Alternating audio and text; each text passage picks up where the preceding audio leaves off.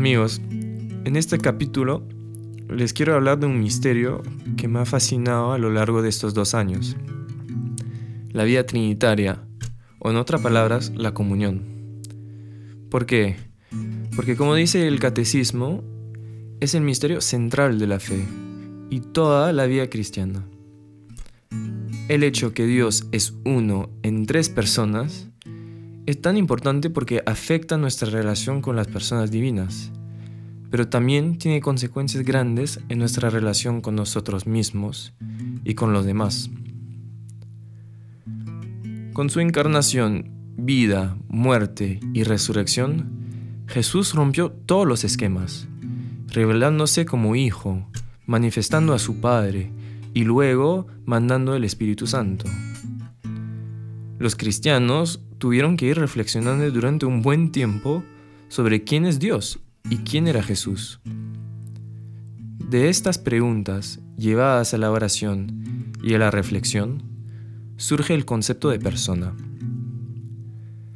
En la Trinidad, cada persona divina es completamente libre, única, irreemplazable.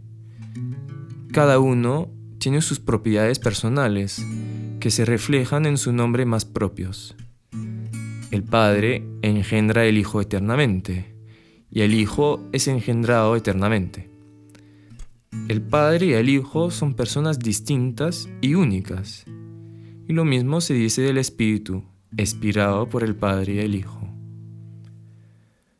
Pero esto no significa que son individuos autónomos y separados, más bien sus propiedades dependen completamente de otro están completamente en relación con un otro.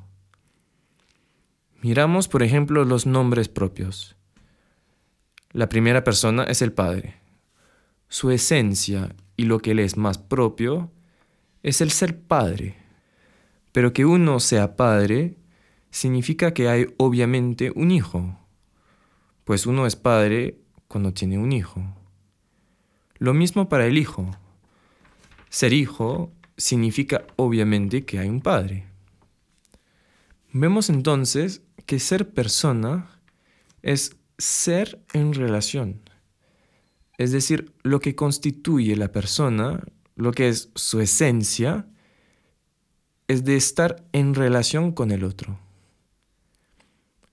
En la vida trinitaria, esta relación es tan, tan fuerte que casi no se puede hablar de relación con el otro, sino relación en el otro.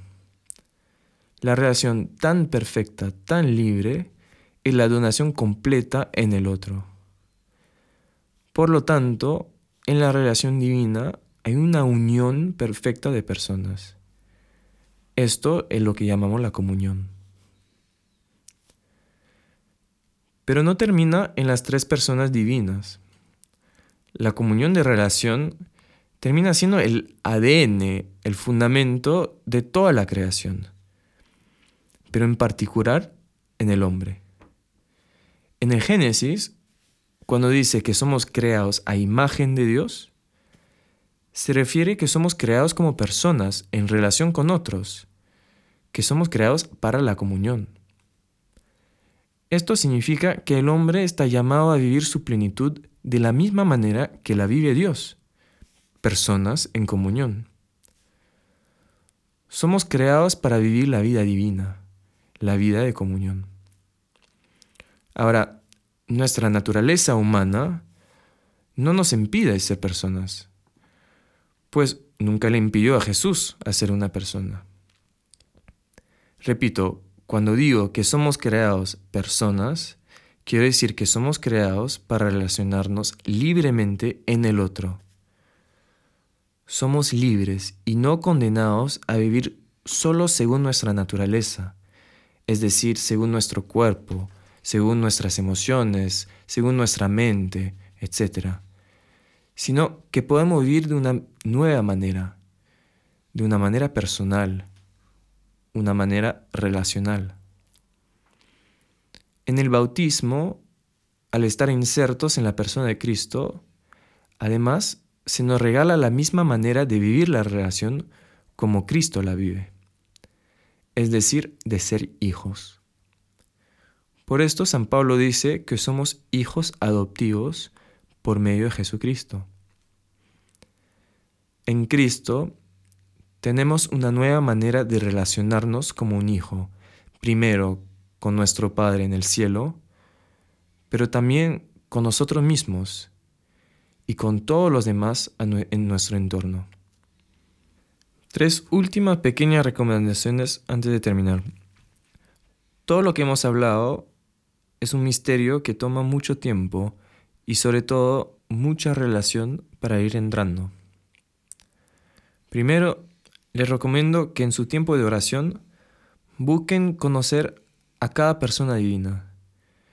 A veces dirígense al Padre, o a veces al Hijo, y a veces al Espíritu Santo. Uno crece en relación relacionándose. También a mí personalmente me ha ayudado mucho meditar los capítulos 14 y 15 del Evangelio de San Juan. Prestan mucha atención a cómo Jesús habla de una manera muy íntima de su Padre. Habla de su Padre como un otro, sí, pero una unión muy fuerte con Él. Siempre repite, yo estoy en el Padre y el Padre está en mí. Por último, me ha ayudado mucho también contemplar el icono de la Trinidad de Rublev. Esta imagen muestra a las tres personas divinas tan distintas y a la misma vez muy unidas. E invitan al que está mirando a sentarse a la mesa con ellos, a entrar en comunión con ellos. Para mí ha sido como una ventana a la comunión.